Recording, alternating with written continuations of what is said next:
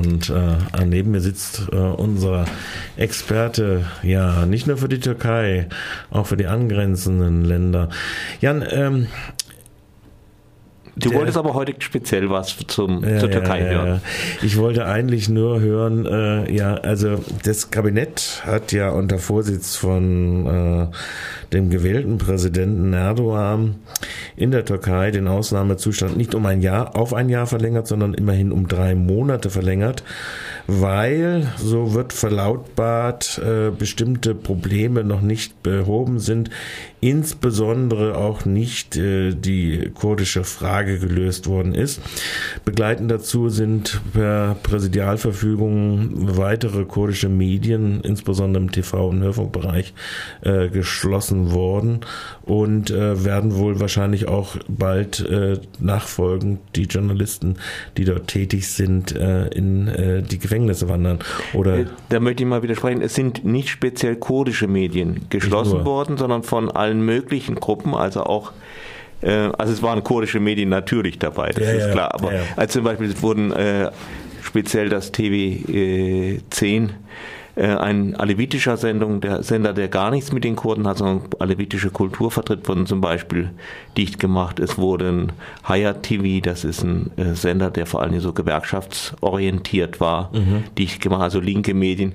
Eigentlich so, ähm, was es an Opposition gibt, außer äh, ein bisschen die Nationalisten und auch diesmal waren die Religiösen nicht dran, aber ich meine, da ist ja schon ein großer Teil niedergemacht worden. Es waren also insgesamt zwölf Fernsehsender und elf äh, Rundfunksender, die zuletzt dicht gemacht wurden. Vorher hat es noch etliche, waren es etliche mehr, über 50 Zeitungen wurden geschlossen.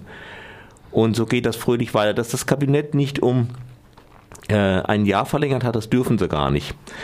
Ähm, wollen sie vielleicht und vielleicht kommt es auch irgendwann mal so raus. Also laut Verfassung ist es so, dass das Kabinett nach äh, Rücksprache mit dem Präsidenten und er war ja dabei und äh, dem Nationalen Sicherheitsrat, das ist auch nicht gerade ein demokratisches äh, Gremium, ähm, äh, darf das Kabinett den Ausnahmezustand für drei bis sechs, für bis zu sechs Monate verhängen.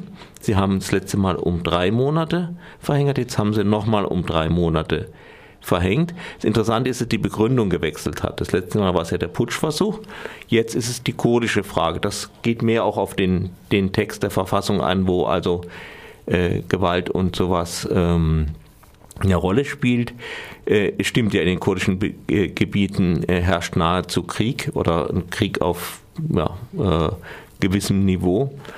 Und ähm, das Problem ist, Erdogan hat sich bereits dafür ausgesprochen, doch äh, zwölf Monate wären doch auch ganz gut für den Ausnahmezustand. Jetzt ist die Frage, wie das mit der Verfassung geht. Ähm, eigentlich steht da klipp und klar drin, äh, für bis zu sechs Monate verhängt. Aber es steht nichts darüber, ähm, ob man da nicht nochmal einen verhängen darf. Vielleicht werden Sie sich darauf hinausreden, das äh, Parlament muss nicht zustimmen. Es hat das letzte Mal zugestimmt, aber das war eher, ja, um der Sache ein bisschen mehr Gewicht zu geben. Und Putschisten aus den staatlichen Institutionen zu befreien oder äh, zu vertreiben, ja. Vertreiben? Ja, das hat also der, der, die Wirkung des Ausnahmezustandes ist ja auch interessant. Also man kann sich erstmal fragen, wozu brauchen die eigentlich einen Ausnahmezustand? Also wer ein Fünftel der Richterschaft auswählt, auswechselt und entsprechend auch ähm, natürlich den Rest auch damit einschüchtert, äh, braucht er überhaupt einen Ausnahmezustand? Äh, es geht schon noch einiges bequemer. Also damit kann die Regierung Erlasse mit Gesetzeskraft machen. Das heißt, die Erlasse sind wie ein neues Gesetz. Zum Beispiel können Sie jemanden, schreiben Sie den Namen in den Erlass hinein, unter Umständen halt 20.000 oder 50.000 Namen, dass diejenige jetzt entlassen wird. Dann ist es so, dass keine der Gesetze, die das aufhalten oder regulieren würde, noch greift.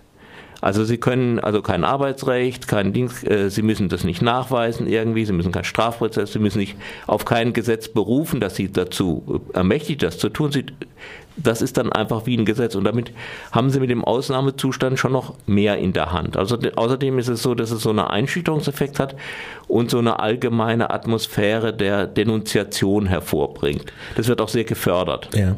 Jetzt haben wir schon im Vorfeld dieses Beschlusses gehört, der Matasch, also der Co-Vorsitzende der HDP, hat gesagt, ihm seien Informationen zugegangen, dass er und seine weitere Co-Vorsitzende inhaftiert wird und die HDP verboten wird.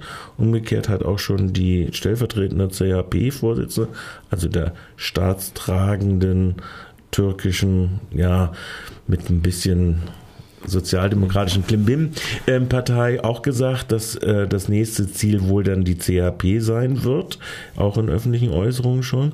Ist das eine absehbare Entwicklung, die wahrscheinlich wird, insbesondere wenn man jetzt die Begründung wechselt hin, weg vom Putsch hin zur kurdischen äh, Gewalttätigkeit bekämpfen?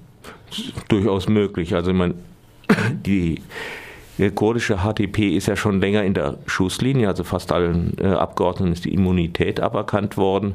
Ähm, das kann durchaus sein, dass da noch mehr kommt. Es gibt ja auch entsprechende Äußerungen, speziell auch gegen Demirtas von Erdogan, ähm, die man auch nicht auf die leichte Schulter nehmen sollte. Ähm, es kann gut sein, dass die im Gefängnis landen. Die CHP, je nachdem, wie weit sie sich denn doch noch wehrt, ähm, ist natürlich auch gefährdet oder zumindest Teile davon.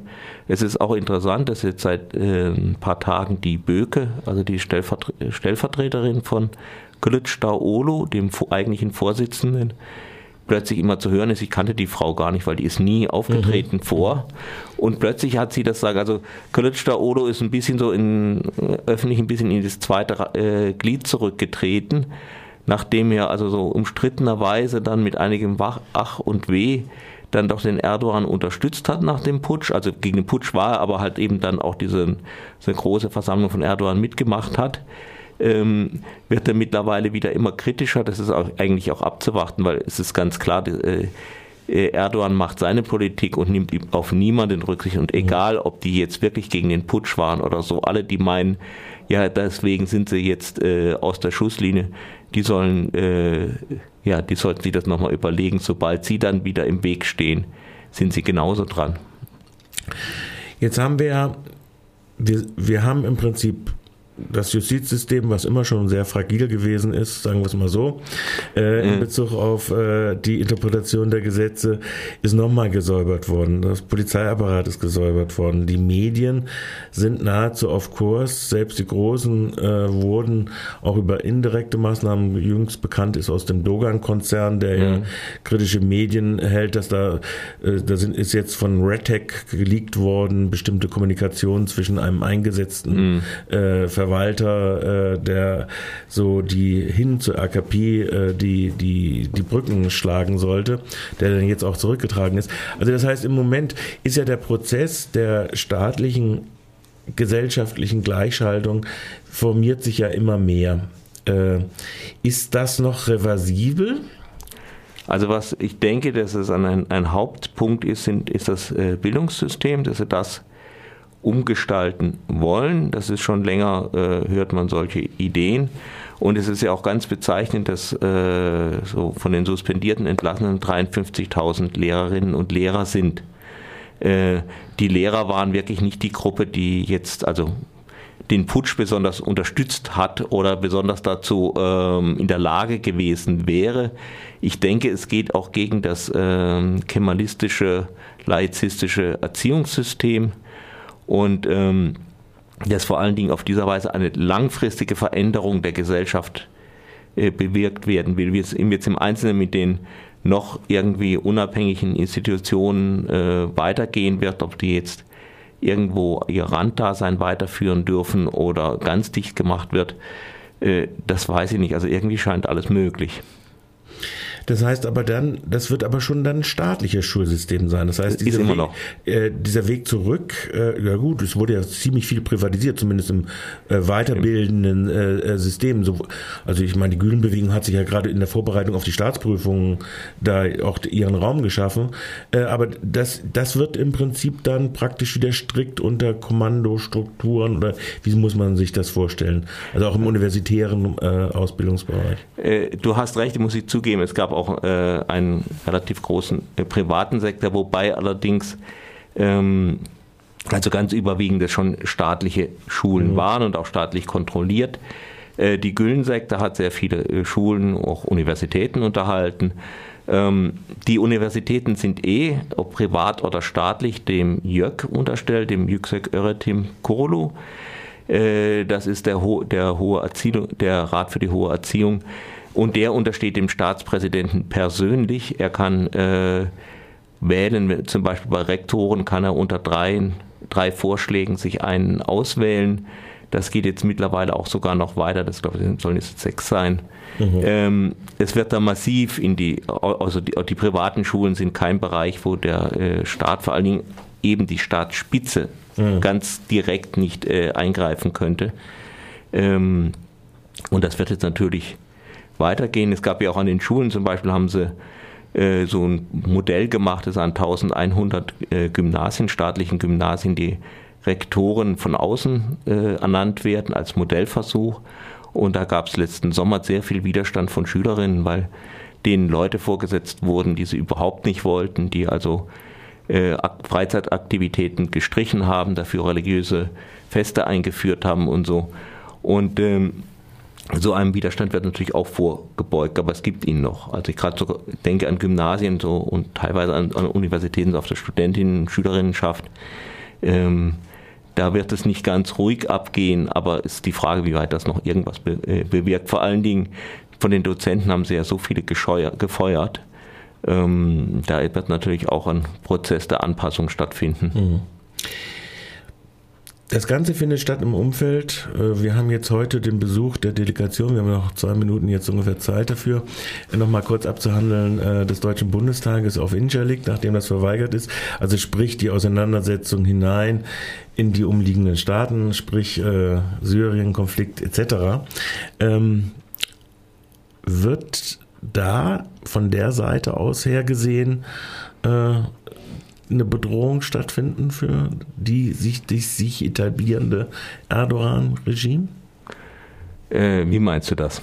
Ja, ich weiß ja nicht. Also werden die, die werden werden jetzt die Bundestagsabgeordneten ja, das, demonstrieren oder wie? Das glaube ich auf keinen Fall. Es ist ja bemerkenswert, dass selbst äh, die Grünen und die Linken offensichtlich mitgereist sind äh, und sich vorher distanziert haben von der Armenien-Resolution des Deutschen Bundestages. Ich meinte jetzt im Prinzip der Konflikt, das ist ja nur ein Signal dafür. Äh, die sind ja mhm. da wegen Syrien und der Aufklärungsflüge darüber beziehungsweise der Lenkung der Drohnenangriffe. Wird das, äh, wird dieser Konflikt, wo ja die Türkei gegen Iran etc. steht, wird das noch zu das kann, das kann auch, das kann auch, die, da kann sich die Türkei noch in Teufelsküche hineinreiten. Also sie sind ja in, jetzt ist diese riesige türkische Armee in, ähm, oh, jetzt sind jetzt über einem Monat sind sie 45 Kilometer nach Syrien eingedrungen. Ähm, ganz so einfach ist die Sache wohl offenbar nicht. Jetzt äh, will Erdogan ja sowas, äh, einen Kuhhandel machen mit Obama. Also er greift in Mosul und in Raqqa an, den, gegen den islamischen Staat und unter der Hand, man sagt, dann freie Hand gegen die Kurdinnen und Kurden im, in Syrien.